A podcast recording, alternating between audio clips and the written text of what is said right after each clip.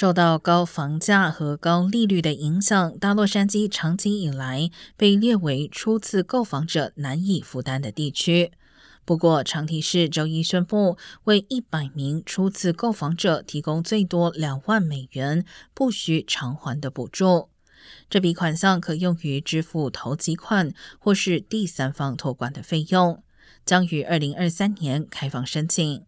符合资格者必须为美国合法居民，并且居住在长提市特定区域内，父母辈以及祖辈未曾拥有过房产，同时符合中低收入标准。